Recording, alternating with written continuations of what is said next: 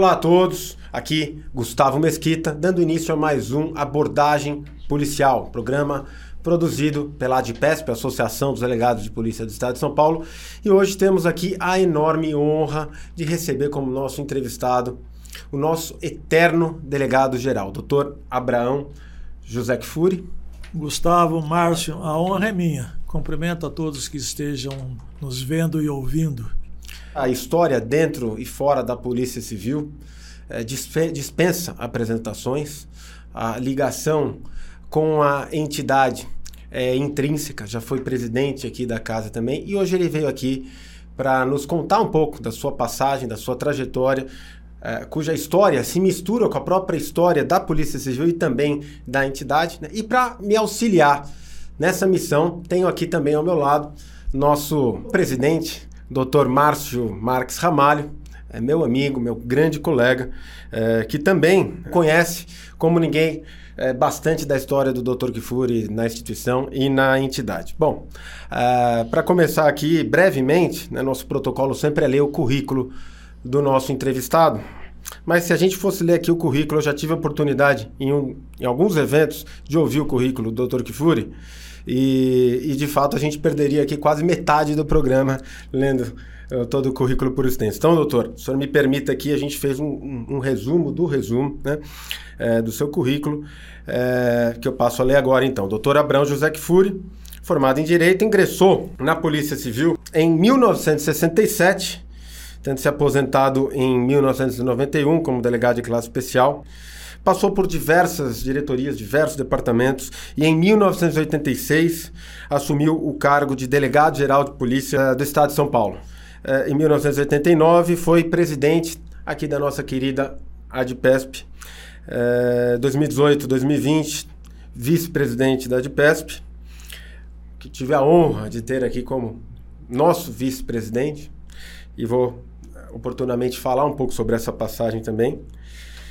É, e atualmente é membro do Conselho de Ética da ADPESP.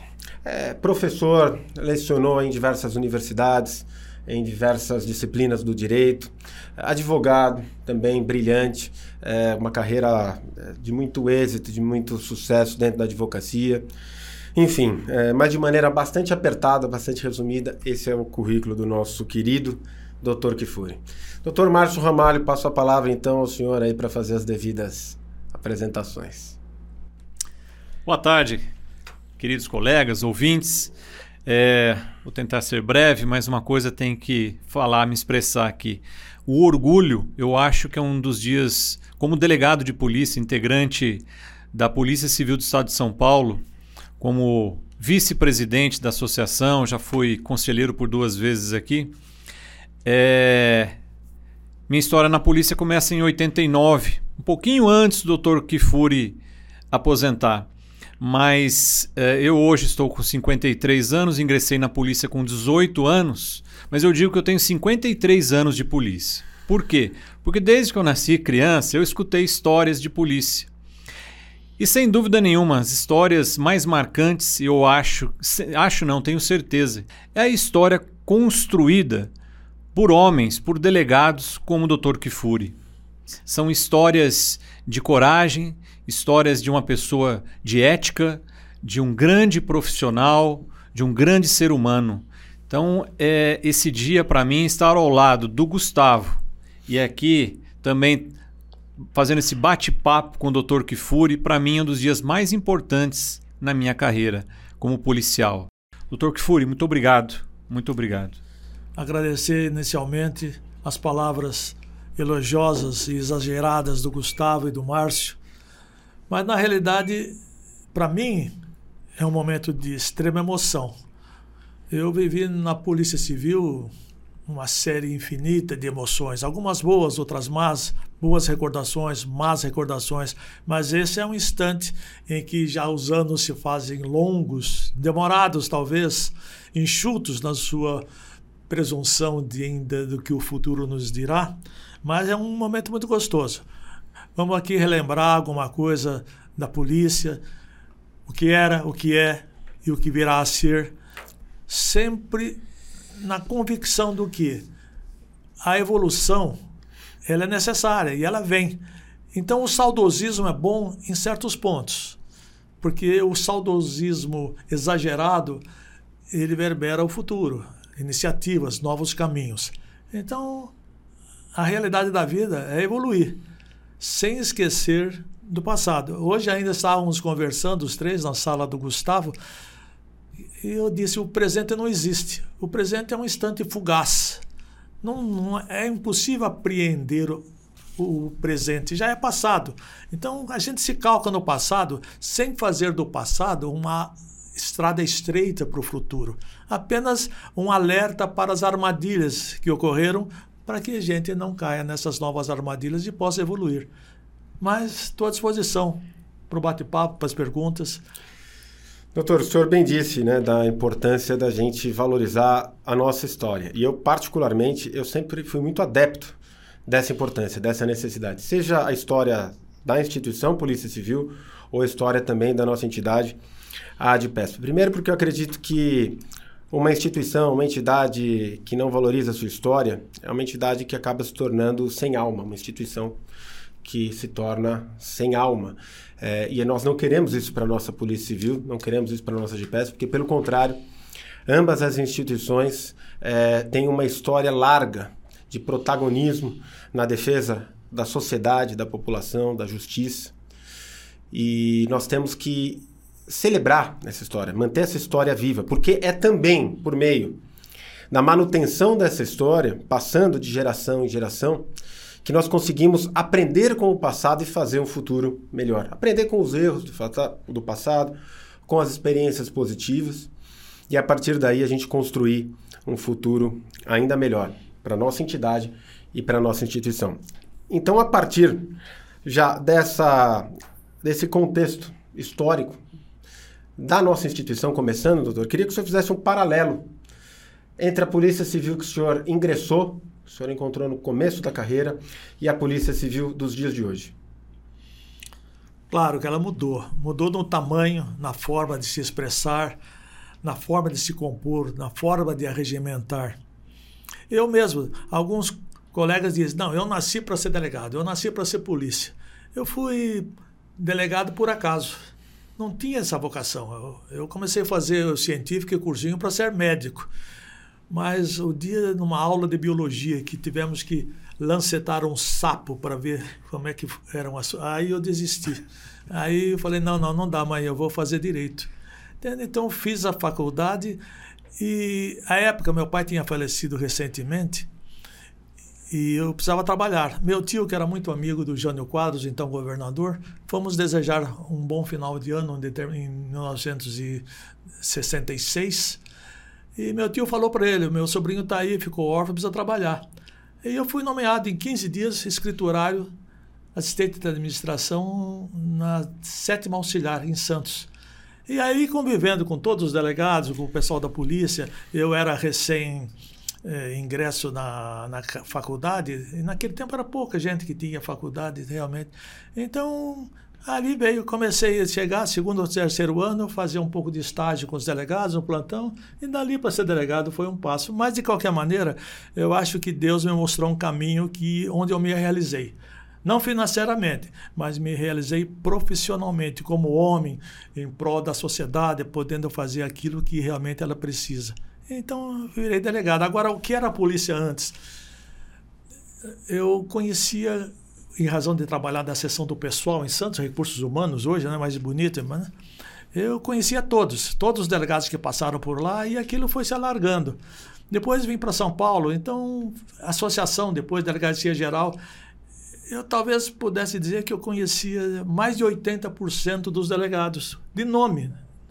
Nome, nome completo, fisionomia. Mas e hoje? Hoje ela cresceu tanto. Quantos colegas hoje, você, Gustavo, presidente, você, Márcio, também vivido na polícia, vocês conhecem 40%, 50% pelo Acho nome, que... fisionomicamente, entende? Mas é isso, mas são dois momentos. A polícia antes era mais formal. Não se via um delegado, a não ser com um terno bonito, ganhava pouco, mas ele, ele era um dandy, vestia-se bem, sapato. Eu lembro, Entende? E todos se conheciam, havia muito mais cerimônia até no tratamento dos colegas, um com o outro. Hoje em dia, não. Hoje em dia, veja esses novos delegados dos órgãos aí, uniformizados, fazendo polícia. É um momento, entende? ostentando arma, fazendo tiros. São duas realidades, mas eh, compatíveis com o momento, com a exigência da sociedade a Polícia Civil dava o que a, a sociedade precisava, quase na sua integralidade. Hoje eu acho que dá um pouco menos, em razão da defasagem dos recursos humanos e materiais e da própria remuneração. Não que antigamente se ganhasse mais, mas hoje se ganha de menos. Mas é isso. Agora, o, o, o policial, o escrivão, o investigador, o delegado, ele sofre as consequências dessas reduções, desses recursos pífios, mas ele não cede naquilo que ele tem de moral para responder à sociedade com o melhor que possa dar.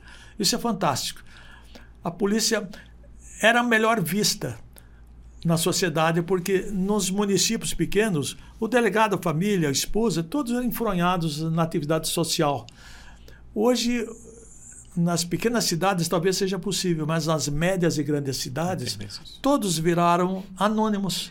Seja o professor, seja o médico, seja o delegado, enfim, o diretor da escola, a, a coisa cresceu muito. Então, nesse anonimato, ele não faz prevalecer a sua individualidade, o valor de si próprio. Então, aí projeta-se o valor do grupo.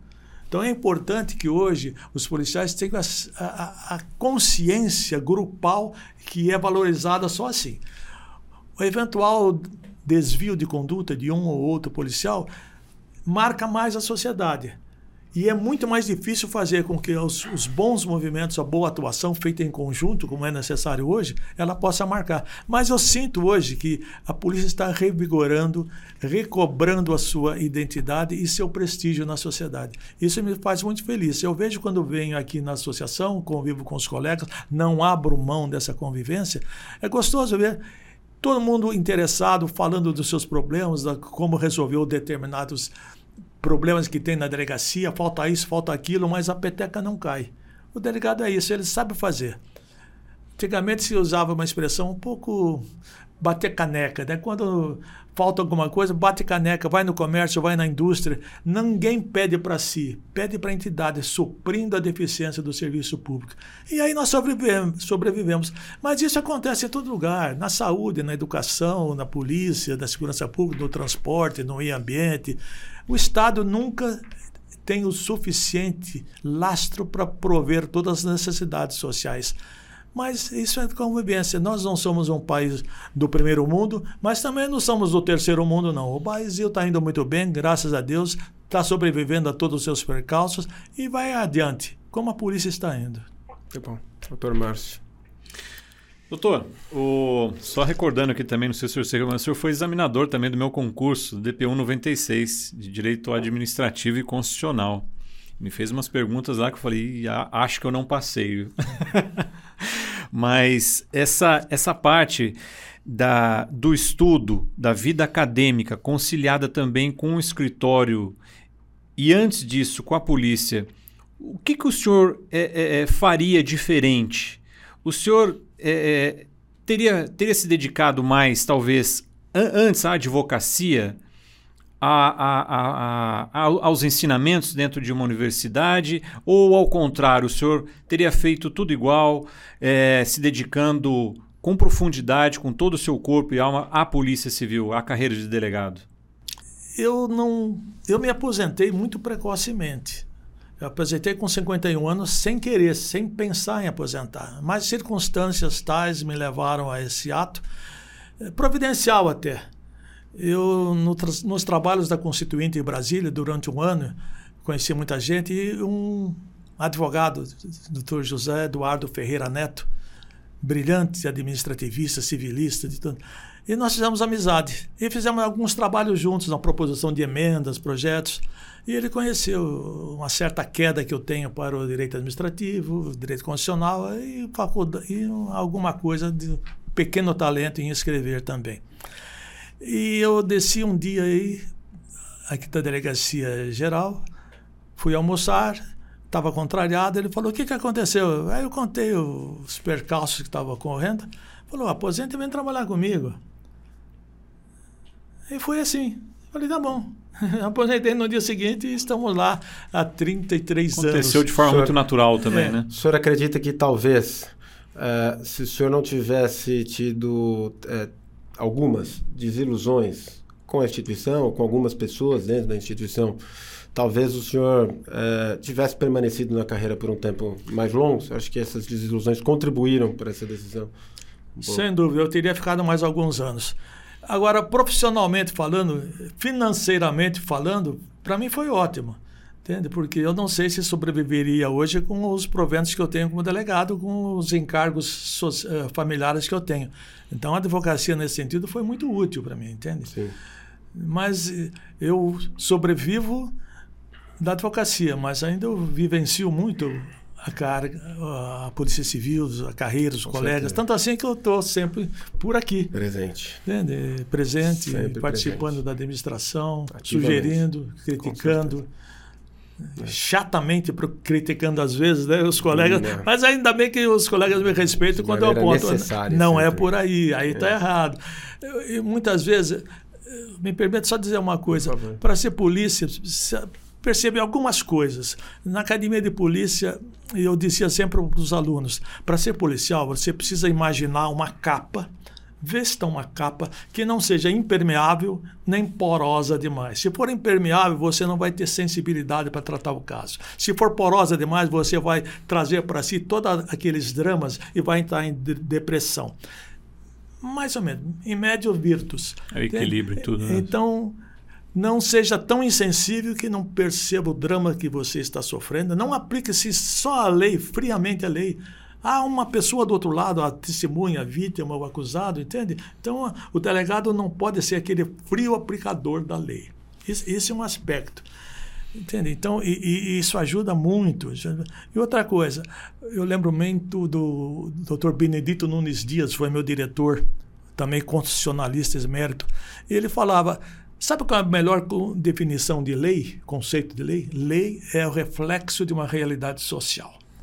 Se ela está escrita assim e ela representa bem o que a sociedade está precisando, aplique a lei como um reflexo de uma realidade social. Interpretando a lei de acordo, procurando interpretar o, o espírito. Para aplicar a lei do, da forma que está escrita, basta ser rábula.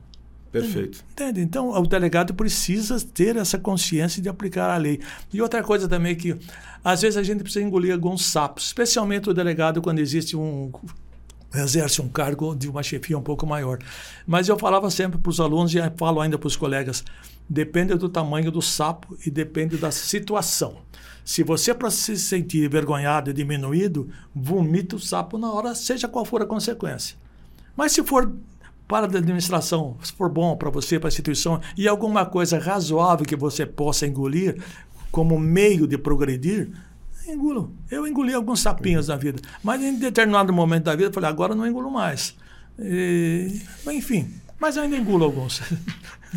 É necessário às vezes, né? Necessário, é a regra mas, de doutor, convivência. Nunca ninguém está totalmente certo nem totalmente errado. O senhor invocou aqui uma questão é, que eu penso que, especialmente nos dias de hoje, talvez ela esteja até mais em voga, né? Que é a, a questão do aplicador do direito está em compasso com a realidade, conhecer a realidade é, ao qual ele vai aplicar determinada norma, determinada lei. E o que a gente percebe é que hoje, infelizmente, algumas aplicações da lei, alguns julgados, é, eles são feitos de maneira completamente desconectada com a realidade. É, a gente percebe decisões judiciais que, com todo respeito, não generalizando, mas algumas delas são tomadas por quem é, aparenta não conhecer é, minimamente a realidade na qual a gente vive hoje no país. Né? Decisões judiciais, por exemplo, que impedem praticamente a atividade policial. Hoje, a, a abordagem, a revista, né, que foi estabelecido aí pelo STJ recentemente, critérios que praticamente ingessam a atividade policial. E é nesse aspecto, doutor, que eu penso que a atividade de delegado de polícia tenha em si uma das suas maiores qualidades, né? Porque o delegado de polícia, dos aplicadores do direito, de todos os operadores do direito, com todo respeito aos demais, mas é, nós somos a carreira que mais conhece a realidade, que tem contato com a realidade. Porque em um momento nós estamos em campo, investigando, é, visitando determinado local de crime, e no momento seguinte a gente está no nosso gabinete, se debruçando. Prendendo gente aí na rua, doutrina, dando flagrante. Sobre né? as normas, prendendo gente no caminho, se necessário for, né, porque é do nosso instinto, é o nosso dever. E eu penso que, nesse sentido, talvez, doutor, a, a carreira do delegado de polícia e do, do policial civil em geral, ela seja ainda mais necessária nos dias de hoje. Né? A nossa função ela se reveste de uma importância ainda maior para a sociedade.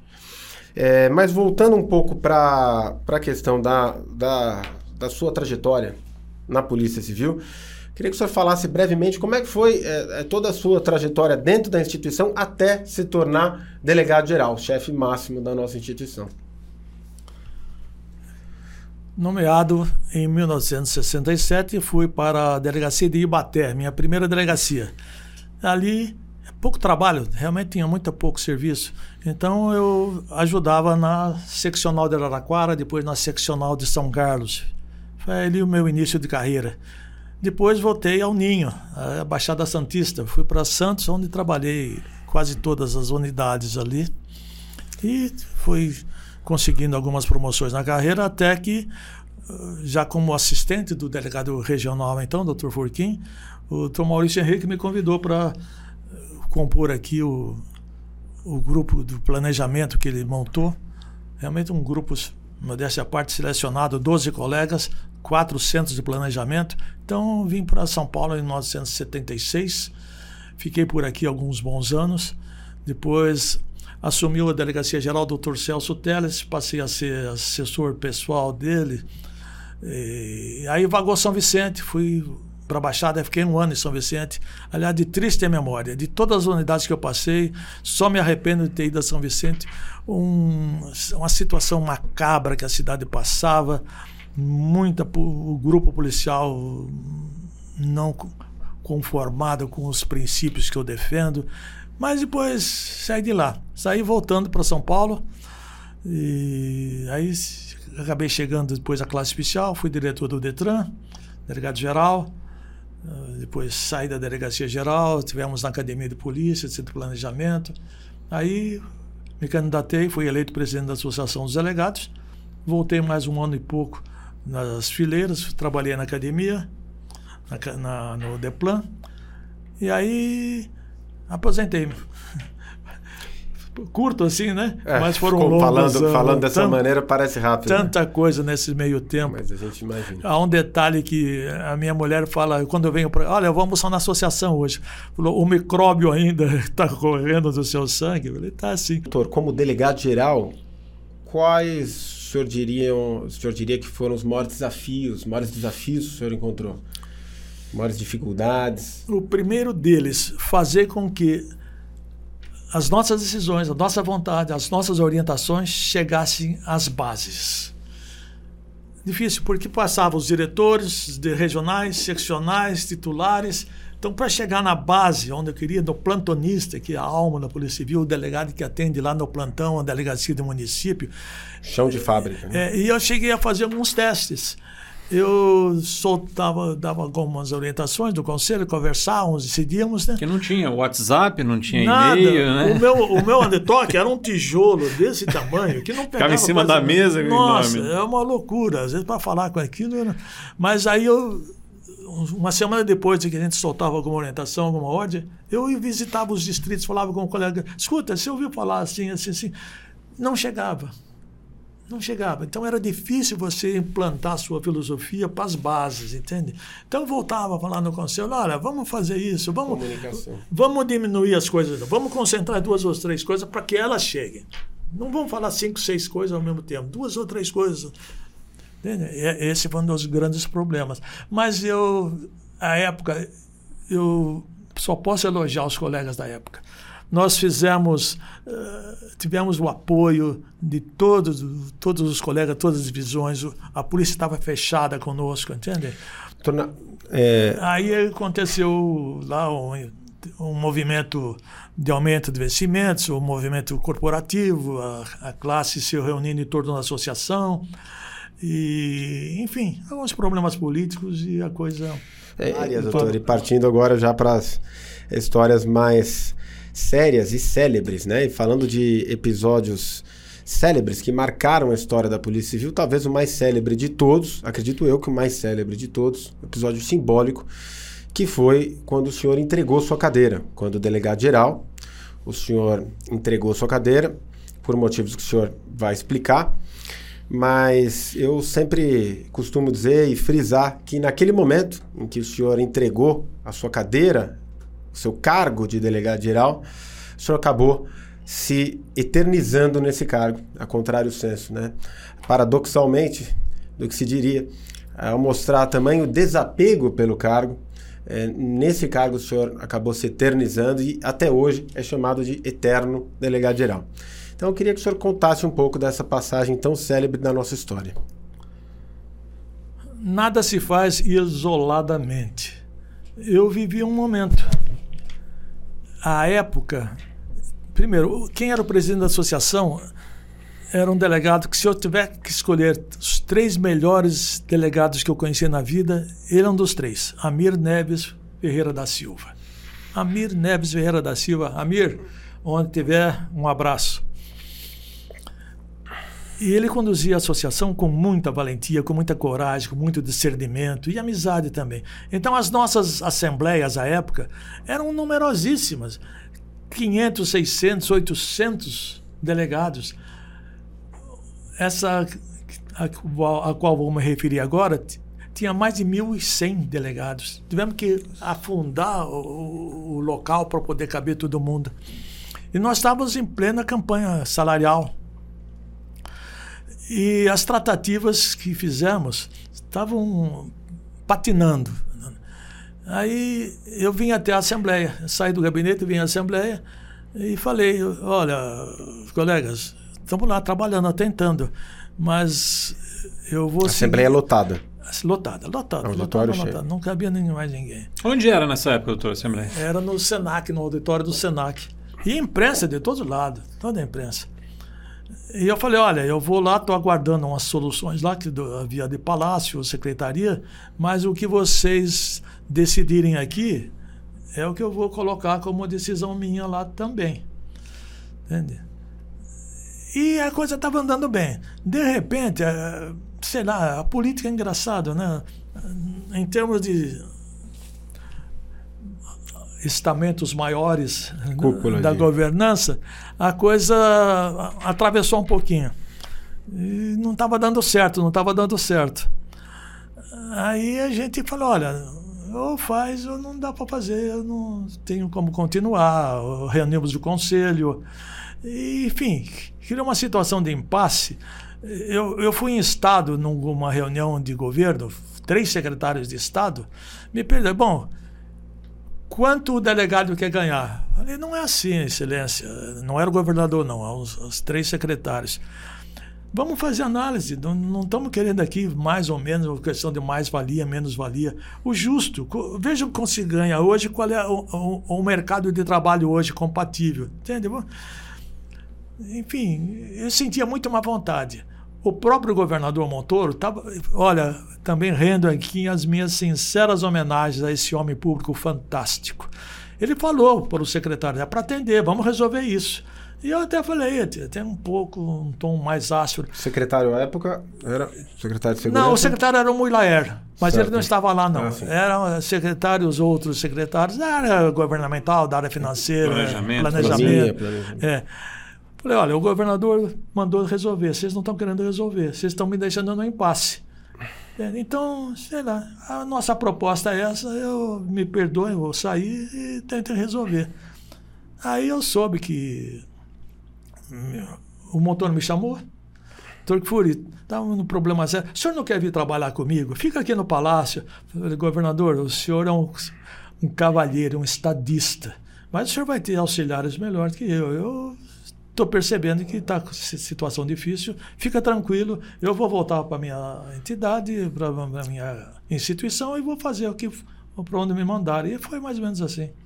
Doutor, houve uma, uma conversa com os membros do conselho antes dessa tomada de decisão da sua parte, ou com, com alguns membros, ah, algum compromisso do conselho de que ninguém assumiria em seu lugar, algum compromisso ah, verbal, claro ou ainda que tácito? Não, o Amir, à época, como presidente da associação, ele correu uma lista para que os delegados de classe especial assinassem no sentido de que se não houvesse um, um resultado positivo e eu caísse, ninguém assumiria. Mas durou meia hora. Durou meia hora, modo durou, dizer. Durou meia hora. Mas é, o, o, conselho, o meu conselho, se posso falar assim, e modestamente, não sabia. Quando eu cheguei, depois dessas tratativas todas, eu só cheguei, estava reunido, cheguei atrasado à reunião do conselho, falei, olha, obrigado por tudo, estou saindo, já saí. Mas é realmente foi uma reação do grupo, sim, um pouco estupefata. Né? É. Mas tudo bem, aí foi Doutor, Doutor trazendo esse fato hoje, o senhor teria construído algo diferente, até que, até para o atual presidente, o próximo presidente, os próximos presidentes da, da associação, o atual, o próximo delegado geral, porque esse, não foi, foi um grande ensinamento tudo isso na vida do senhor, dos delegados que passaram depois, após na delegacia geral, posteriormente ao senhor, e aqueles que virão. O que o senhor faria diferente? Se faria? Olha, diferente, eu não sei, porque eu não fui radical naquelas tratativas. Fui firme, mas não fui radical.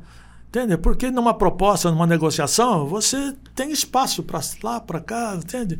Mas eu percebi naquele grupo de secretários que a coisa havia uma má vontade contrariando a vontade do governador. Ele foi muito sincero. Entende? E não dava. Não, não houve um espaço para negociação. Eu falei, não tem negociação, então não tem. Então não dá para continuar. Entende? Eu não, eu não pedi demissão.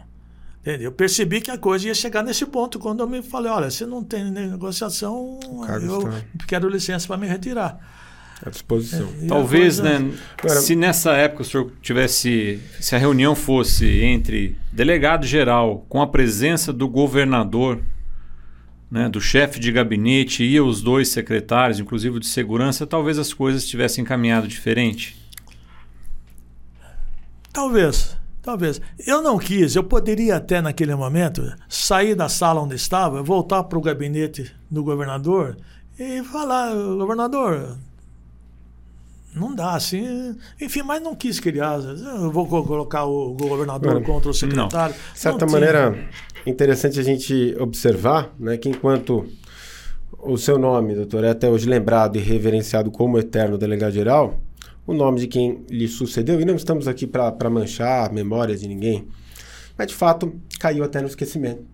É, e eu acredito que dessa passagem ficaria, deveria ficar essa mensagem para todos nós, para cada um de nós, para as futuras gerações de delegados, é, em relação a essa necessidade de desprendimento do cargo e apego a princípios e valores. Porque é isso que realmente vai fazer com que a gente seja lembrado. É, tudo isso aqui, o nosso cargo, a nossa carreira vai passar, os cargos e a, as cadeiras que ocuparmos irão passar. E o que vai fazer, de fato, a gente permanecer na memória, deixar minimamente o nosso legado para a sociedade, são os princípios e os valores que nós defendemos. Então eu acredito que essa é a primeira e grande lição que fica de toda essa passagem, né? que fique aqui esse exemplo do, do Dr. Kifuri para as atuais e para as futuras gerações, não só de delegados, mas de policiais civis em geral. O desprendimento, o desapego ao cargo, à cadeira e o apego a princípios e valores. Olha, doutor Kifuri e doutor Márcio, eu estou sentindo aqui que esse programa não vai caber num programa só. Doutor Kifuri não cabe num programa apenas. Então eu vou sugerir o seguinte: vamos encerrar esse episódio do Abordagem Policial por aqui. Nós vamos continuar aqui o nosso bate-papo e vamos fazer disso um segundo episódio. Né? Tem muita vamos, história para contar. Tem muita coisa aqui, na verdade teria muito mais ainda, né? Mas a gente encerra esse primeiro episódio por aqui e nos acompanha então Dr. Kifuri, volume 2.